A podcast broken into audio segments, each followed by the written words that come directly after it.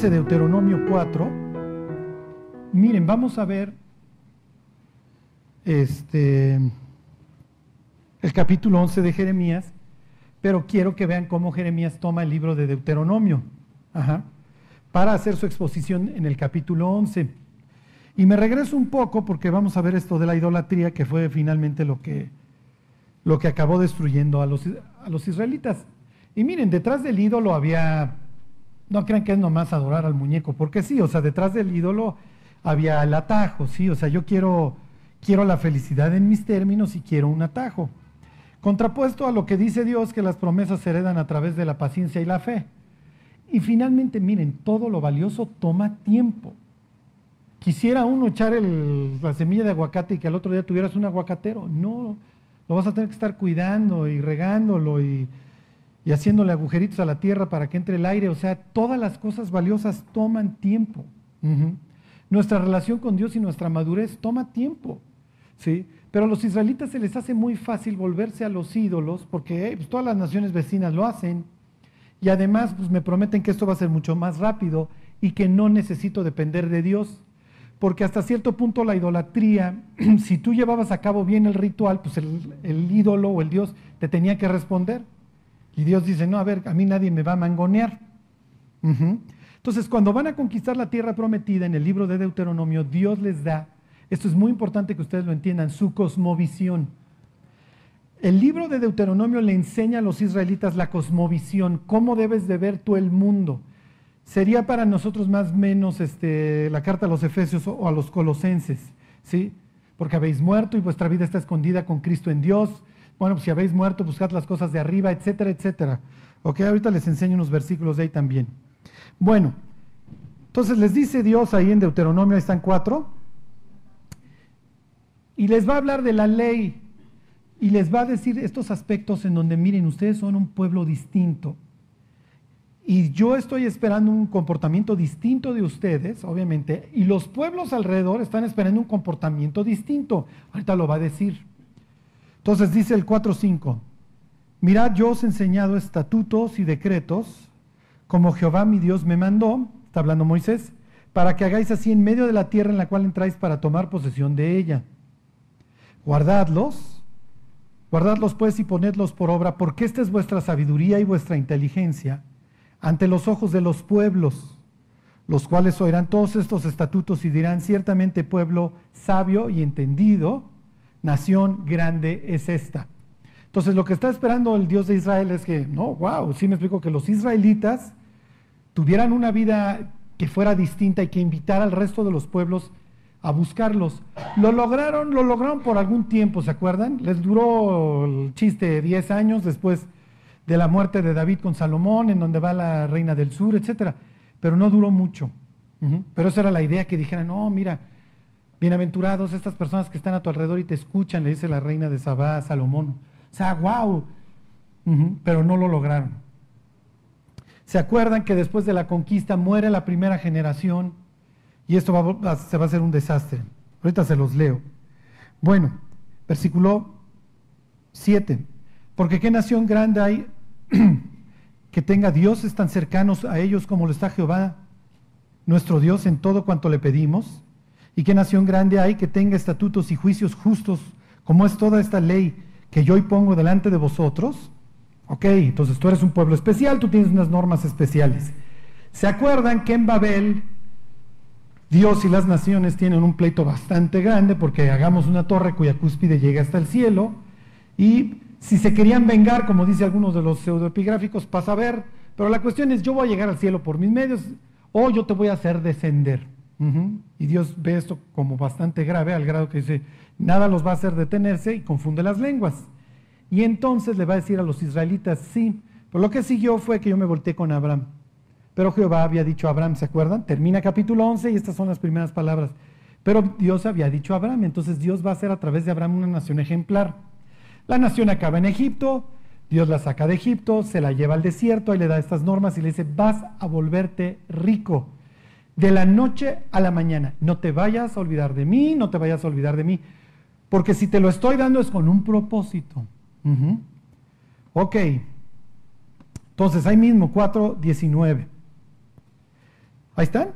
No, que, no sea que alces tus ojos al cielo y viendo el sol, fíjense, esto es, ¿no? O sea, Dios no era de Teotihuacano, ajá.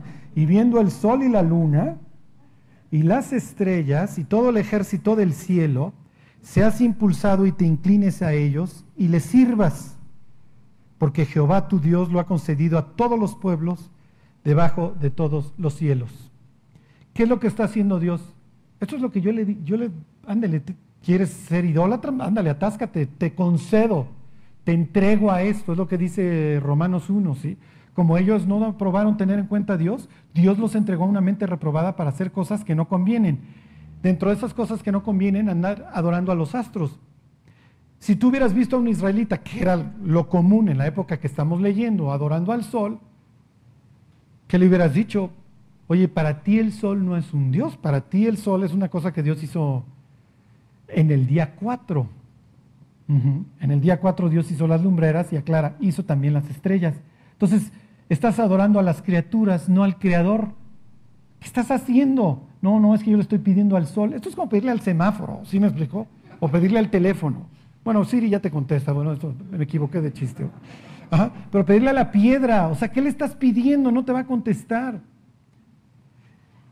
El sol tuvo tal grado de adoración que los emperadores romanos que iban conquistando diversos pueblos se daban cuenta que la constante eran, eran culturas, este, religiones solares, entonces las iban amalgamando y así es como consolidaron al imperio. Y cuando Teodosio en el 400 después de Cristo declara el cristianismo la religión del imperio, no crean que él es un cristiano que quiere que todos sean cristianos, está amalgamando en el culto al sol a todo el imperio y él se presenta a sí mismo como el vicario del sol, como el regente del sol. Así se presentaban los, ¿cómo se dice? Los, los emperadores, como el representante le llamaban el sol invictus, el sol que triunfa todas las mañanas. Y esto viene desde Egipto. Piensen cuando ustedes ven las pinturas de los santos o cosas así, ¿qué es lo que tienen? Ajá. Piensen cuando íbamos los domingos a misa, que levantaba un disco y de dónde salía, de una cosa que tiene rayos solares. No es casualidad. Y entonces tú dices, ay Charlie, qué interesante. Entonces adoraban al sol. Sí, es lo que dice Deuteronomio. Ustedes no.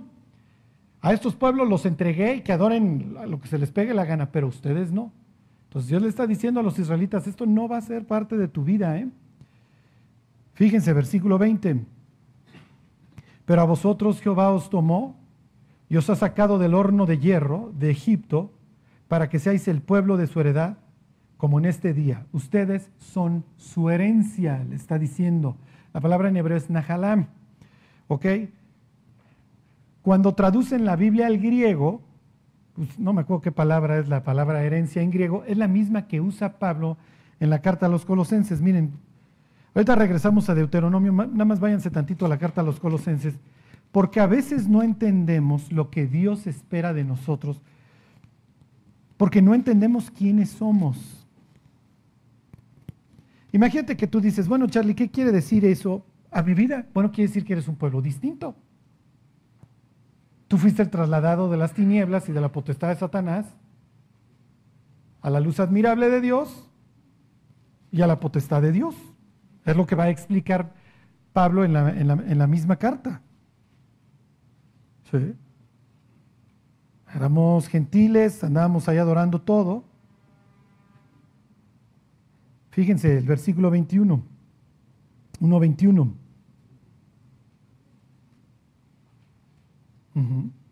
En el caso de los israelitas diría, yo te saqué del horno de hierro.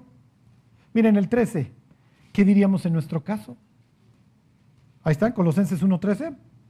Dice, el cual nos ha librado de la potestad de las tinieblas y trasladado al reino de su amado Hijo. Por eso vivíamos como vivíamos, hablábamos como hablábamos. Fíjense cómo presenta Pablo nuestro caso. Sí. Versículo 21. Y a vosotros también que erais en otro tiempo extraños. ¿Y qué? Así nos veía Dios. ¿eh? A veces no, ¿cómo les diré? No era consciente nuestra enemistad con Dios, pero sí estaba implícita en la forma en la que vivíamos. Ajá. Y a vosotros también que erais en otro tiempo extraños y enemigos en vuestra mente, haciendo malas obras, ahora, ahora os ha reconciliado.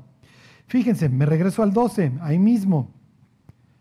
Dice, con gozo dando gracias al Padre que nos hizo aptos para participar de qué? Oh, de la herencia.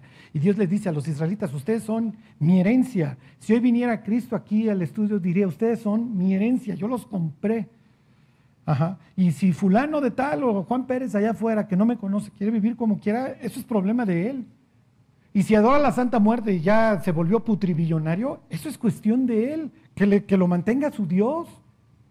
¿Sí me explicó? Y si juega la Ouija y la Ouija le dice, compra este cachito y te lo vas a sacar, felicidades. Pero tú no. Hay Charlie, es que a veces Dios se tarda. Sí, a veces Dios se tarda. A veces le va peor a los cristianos. Sí, a veces le va peor a los cristianos. Piensen en Job. Piensen en Jeremías, ¿no? Se la vive chillando. ¿Ok? Y acuérdense, Dios no cambia lo que hacemos, Dios cambia lo que creemos, porque lo que creemos determina lo que hacemos. Si tú te despiertas pensando, soy la herencia de Dios, soy el pueblo elegido. Bueno, ahora que Dios ha redimido y Dios está esperando una conducta distinta de mí, lo mismo que el de al lado, bueno, pues así te vas a comportar. ¿Y qué es lo que sucede cuando los cristianos nos comportamos como lo que somos? las gentes se empiezan a convertir. Esa era la idea. Ok, regresense al libro de Deuteronomio. Se los, se los puse como ejemplo para que vean el Deuteronomio para los israelitas sería como Colosenses para nosotros, en donde Pablo va a dar la nueva cosmovisión para los cristianos. Ustedes eran incircuncisos, eran extraños, eran enemigos, pero ahora han sido reconciliados con Dios, todo su, su historial, su biografía, el acta de los decretos que era contraria quedó clavada en la cruz, etcétera, etcétera. Bueno, váyanse a capítulo 27, ahí en Deuteronomio.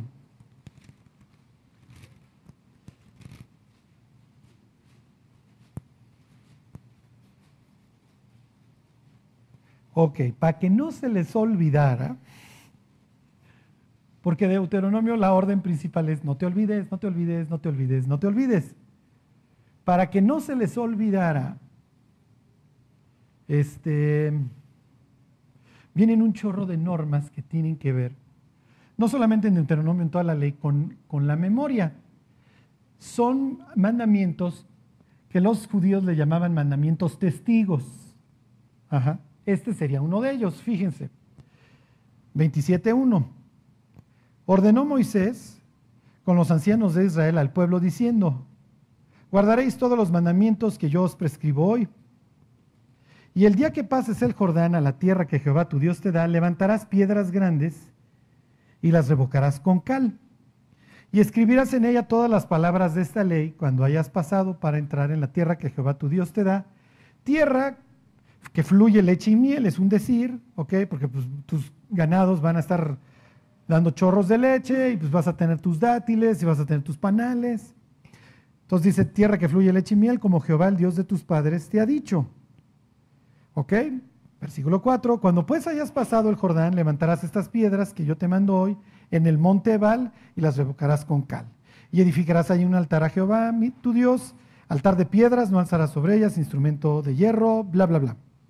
Ok, entonces, pasando mis cuates, te vas a ir, esto ya es en el norte de Israel, te vas ahí a, a estos dos montes, a Ebal y Gerizim, son dos montes. En el Ebal vas a poner la ley, la idea es que cuando pase la gente por ahí, oh, ¿por qué está aquí la ley? Entonces el papá le dijera, oh, mira, es que Dios nos sacó de Egipto con brazo poderoso, por eso nosotros seguimos a Dios. ¿Ok? Díganme, ¿quién sabe un ejemplo de un mandamiento testigo?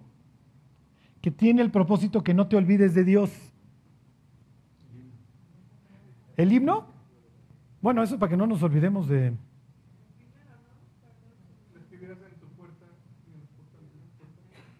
Sí tiene razón Jorge, o sea, los cánticos.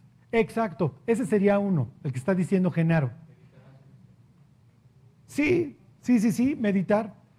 Pero miren, uno, uno como este así físico, entonces, a ver, ponen las piedras estas. Los judíos tenían la orden en su casa escribir en el marco de la puerta mandamientos, no aclara cuáles. Lo que, lo que pasó es que justo ese mandamiento es el que escribían. ¿Ok? Está ahí en Deuteronomio 6. Si alguien de ustedes ha ido a casa o al negocio de algún señor judío ortodoxo, tiene una cajita, ¿si han visto? Se llama Mesusa, que eso quiere decir de, dintel, el dintel de la puerta. ¿Ok? Y entonces la idea es que los israelitas entraran a su casa y, ay, yo soy del pueblo de Dios, yo soy de su heredad, y cuando salieran de su casa, yo soy del pueblo de Dios, ¿cómo voy a salir? Entonces sale de la casa el israelita, ¿ok? Y pasa por la refaccionaria y están todos los calendarios.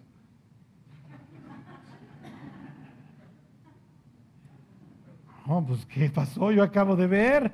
Sí me explico que yo soy la heredad de Dios, yo no puedo andar viendo estas cosas. Lo acabo de ver en el marco de mi puerta. Era como memotecnias, díganme otro. Bueno, el rey tiene que escribir una copia de la ley, ¿sí está bien? Exactamente, el que dice Elizabeth. Si alguna vez han visto a un judío ortodoxo hacer sus rezos, se pone una cajita aquí y otra cajita acá. Bueno, y otra acá porque tiene que estar cerca del corazón. ¿Por qué? Porque Dios le había dicho, vas a poner mis mandamientos como frontales entre tus ojos y en tus manos. ¿Ok? Entonces, ¿cómo lo tradujeron? Oye, estaba bien o estaba mal. No importa, la idea era esa. Así me explico que la gente se estuviera acordando. Díganme otro. No, no, no, díganme otro testigo así físico que tenían que poner. Exactamente, los flecos en el manto. Entonces decía, decía Dios, le vas a hacer flecos a tus mantos para que te acuerdes de mis mandamientos. Dice, y no te prostituyas por lo que vean tus ojos o tu corazón.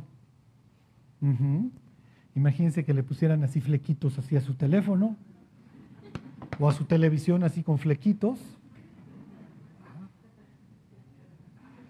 Ok, bueno, entonces este es uno de esos mandamientos testigos, hacer la ley, ponerla ahí. Bueno, ok, le dice, me brinco ahí mismo a 27.11. Y mandó Moisés al pueblo en aquel día diciendo, cuando hayas pasado el Jordán, estos estarán sobre el monte Gerizim para bendecir al pueblo. Simeón, Leví, Judá y Zacar, son cuatro hijos de Lea y los dos hijos de Raquel, José y Benjamín. Y estos estarán sobre el monte Baal para pronunciar la maldición. Rubén, Gad, Aser, Zabulón, Dan y Neftalí. Rubén es el primogénito de Lea. Gad y Aser son hijos de la sierva de, de Lea, Lea se Silpa. Dan y Neftalí son los hijos de la, de la sierva de Raquel. Y Zabulón es otro de los hijos de Lea. ¿Ok? Se los aclaro para que vean que están ahí medio mezcladitos. Entonces estos se van para allá y ellos se van para acá, ¿ok? Y entonces unos van a decir maldiciones y otros van a decir bendiciones, ¿ok? Entonces, imagínense que, a ver, pásense de este lado los de la maldición y pásense de este lado los de la bendición. Si tú sigues a Cristo, no hablaríamos de dinero, ¿eh? Digo, pero ¿qué tendrías? Bueno, pues tendrías, piensen, amor, gozo, paz, paciencia, benignidad, bondad, fe, mansedumbre, templanza. Si no lo sigues, ¿qué vas a tener? Miedo, desesperación, desesperanza. Miren, y así como a los israelitas se les va a olvidar todo esto, se nos olvida. ¿eh? Porque la verdad es que en el mundo, cuando no conocemos a Dios, se sufre y se sufre feo. Por eso cuando los cristianos regresan al mundo, ¿cómo les diré? Es porque tienen amnesia. Es porque, oye, no te acuerdas lo que estabas viviendo, la dirección que llevaba tu vida la desesperación, las pláticas cuando ya estabas cohete, las pláticas con tus amigas, cuando, ay, este mendigo patán que tengo de marido, y todas sacaban la, la amargura, porque se olvida rápido. Y ese, el propósito es que no pasara eso. Bueno, váyanse al libro de Josué, el siguiente. Viene la conquista, aquí les puse una imagen. Justo cuando acaba de ser la destrucción de Jai, la segunda ciudad que los israelitas conquistan, capítulo 8 les dije, 8.30. Después de la conquista de Jai, Josué va a cumplir con esto. Ok, Josué, un hombre ejemplar. Ok, perdón, perdón, regresense a Deuteronomio, fui un loco, que mi cráneo no está, el hámster se tropezó. Perdón, me faltó algo. Regresense allá donde estábamos, antes de que vean cómo se cumplió esto. Allá al 27. Lo que pasa es que voy a querer que vean cómo hizo una cita textual luego. Ok, entonces ya les dije, ¿no? Ahí están unos de un lado y otros del otro. Fíjense, 27.15. Ahí están. Dice, maldito el hombre que hiciera escultura o imagen. Me brinco al 16. Maldito el que deshonrara a su padre o a su madre. Versículo 17. Maldito el que redujera el límite. Maldito el que, maldito, maldito, maldito. 12 maldiciones. ¿Por qué? Pues son 12 tribus Y luego, después de esto, fíjense cómo termina el 26. Maldito el varón que no confirmare las palabras de esta ley para hacerlas. O sea, realmente Dios no solamente está esperando que cumplan con los once anteriores, sino con toda la ley. Y luego dice, fíjense, 28.1.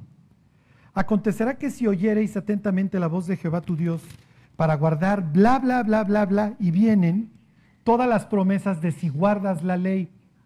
Me brinco ahí mismo al 15. Pero acontecerá que si no oyeres, bla, bla, bla, te va a llevar el tren, van a venir pueblos, te van a conquistar, este, vas a tener sequía, vas a tener dolor, lo que ustedes quieran. Si se entiende, entonces van a llegar mis cuates, revocan las piedras estas con cal, dicen las maldiciones, porque la idea es que ustedes recuerden siempre, y las bendiciones, que si ustedes me siguen, ustedes van a ser este pueblo con el tan grande propósito, ustedes son el tesoro, pero si no la siguen, así del tamaño del privilegio, va a ser la consecuencia. Ahora sí, váyanse a Josué 8:30. Y les quise echar todo el rollo completo para que ustedes vean cómo Jeremías, ahorita que lleguemos a capítulo 11, lo, lo hace. Sí. Ok, 8.30. Ahí están. Entonces Josué edificó un altar a Jehová, Dios de Israel, en el monte Ebal, como Moisés, siervo de Jehová, lo había mandado a los hijos de Israel, como está escrito en el libro de la ley de Moisés, un altar de piedras enteras sobre las cuales nadie alzó hierro. Ofrecieron sobre él holocaustos a Jehová y sacrificaron ofrendas de paz. También escribió ahí sobre las piedras una copia de la ley de Moisés, la cual escribió delante de los hijos de Israel. Y todo Israel, con sus ancianos, oficiales y jueces, estaba de pie a uno y otro lado del arca en presencia de los sacerdotes levitas que llevaban el arca del pacto de Jehová. Así los extranjeros como los naturales, la mitad de ellos estaba hacia el monte Gerizim, ¿ok? Y la otra mitad en el monte Ebal. ¿Sí se entiende? Entonces cruzaron y Josué dijo, oigan muchachos, pues dijo Dios que cuando ya anduviéramos por estas tierras, hiciéramos esto. Entonces ustedes de ese lado, y entonces a leer maldito, maldito, maldito, ustedes de este lado, bendito, bendito, bendito, ¿ok? Entonces de un lado las bendiciones. Ok, váyanse a Josué 23, 15.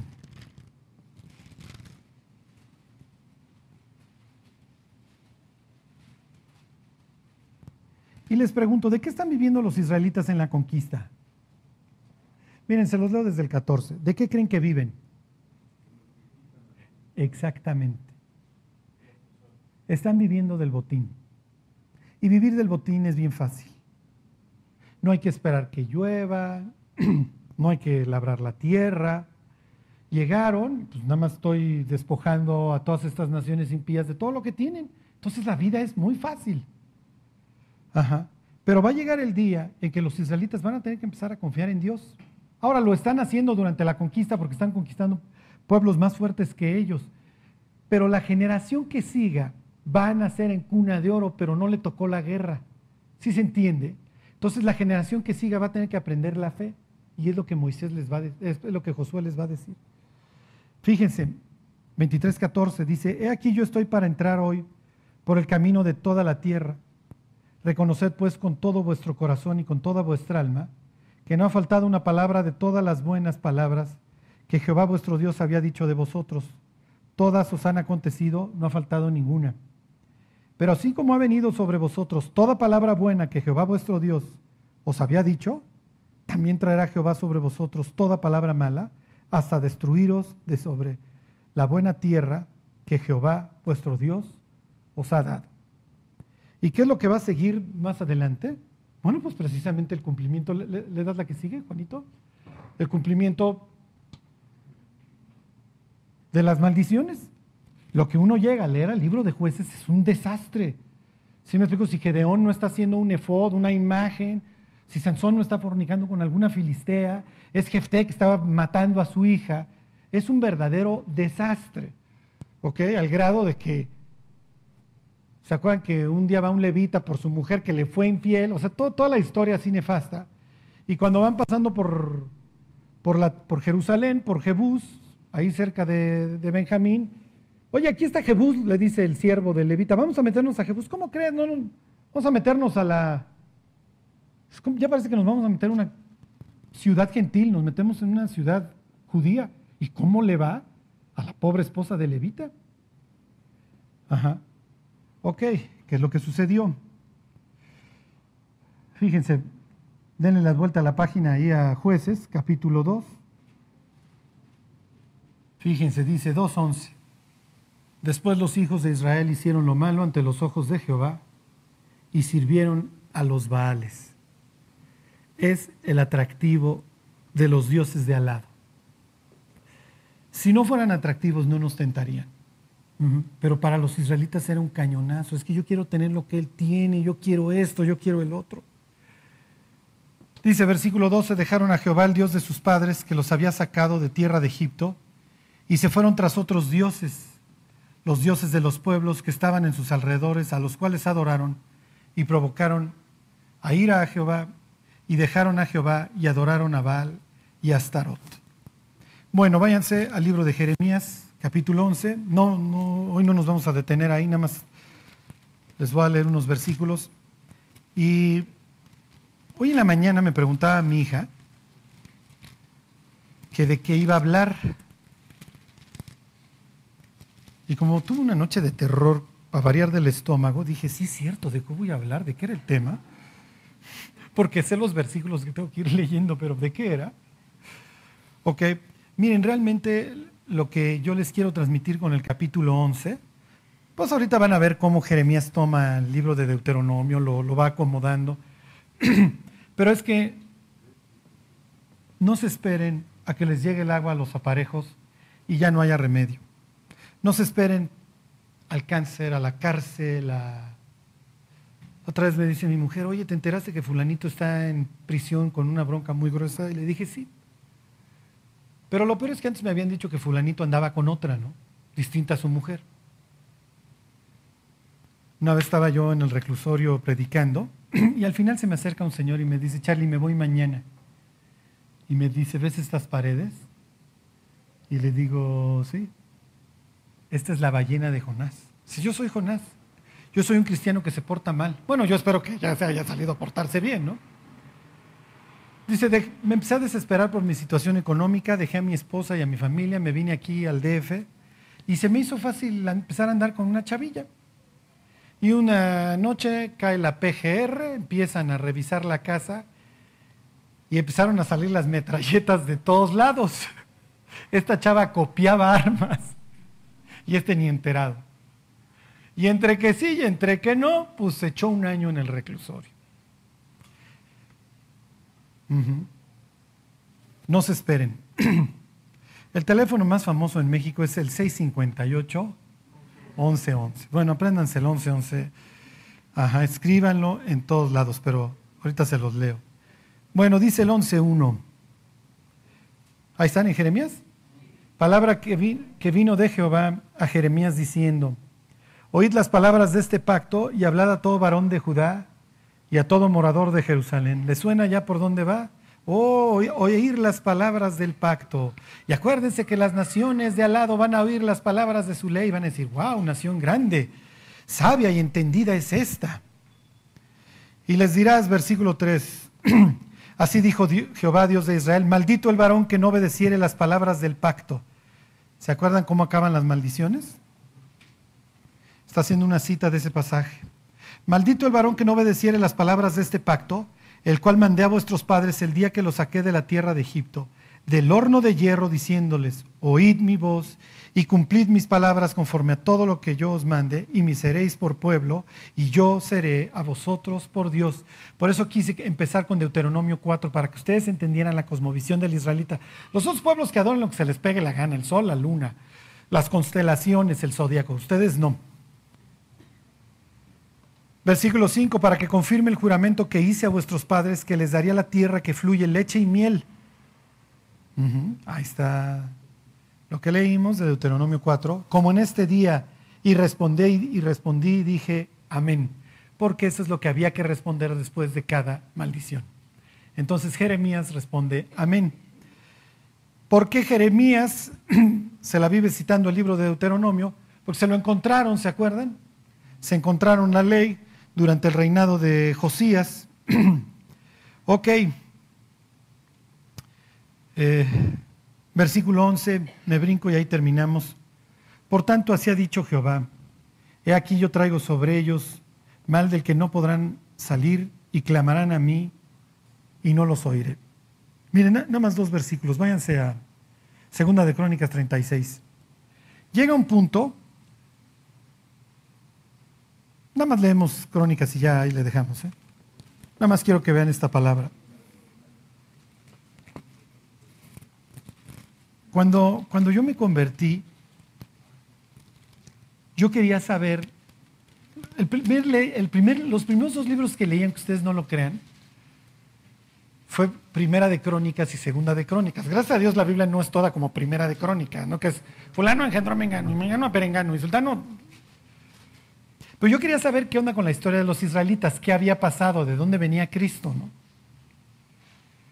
Y este... Y me acuerdo que la primera vez que decía, ya, ya, ya voy a terminar este... Pero ya, ya se me fue. ¿eh? Ya voy a terminar este este libro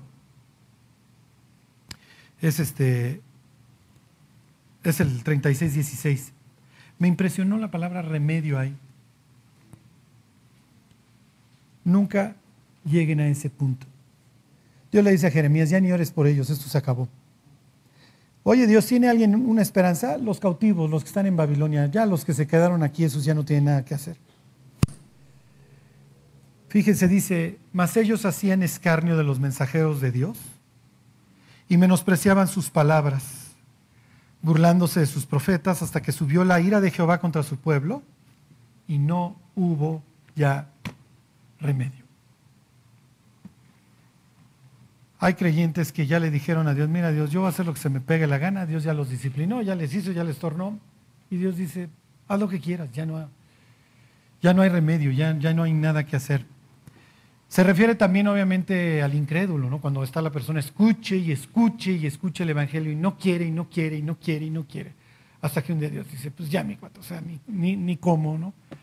Es como cuando Jesús dice, les tocamos las calmadas, no chillaron, les tocamos las movidas, no cantaron. O sea, no hay nada que hacer.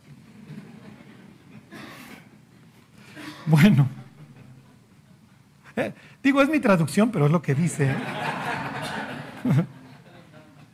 Pero acuérdense, mientras yo no traduzca la Biblia, el mundo hispano está, está bien. Bueno, pues ese es el mensaje, ¿no? Siempre tener un temor de Dios, estarnos acordando todo el tiempo de Él y saber que Él está cerca. Bueno, pues vamos a orar y, cantamos. Señor, te damos gracias por, por todo lo que nos has dado, Dios. Ayúdanos a apreciarlo, que no, no lo menospreciemos Dios, ayúdanos a recordar todos los días que tú eres nuestro Padre, que tú nos adoptaste, Dios, y que has preparado un lugar, un lugar glorioso para nosotros. Mientras tanto, Dios, en nuestro caminar en esta tierra, danos un buen testimonio, Dios, que muchos te puedan conocer por nuestras vidas. Y finalmente, Dios, pues tú eres el que hace todo en nosotros. Te lo agradecemos por Cristo Jesús. Amén.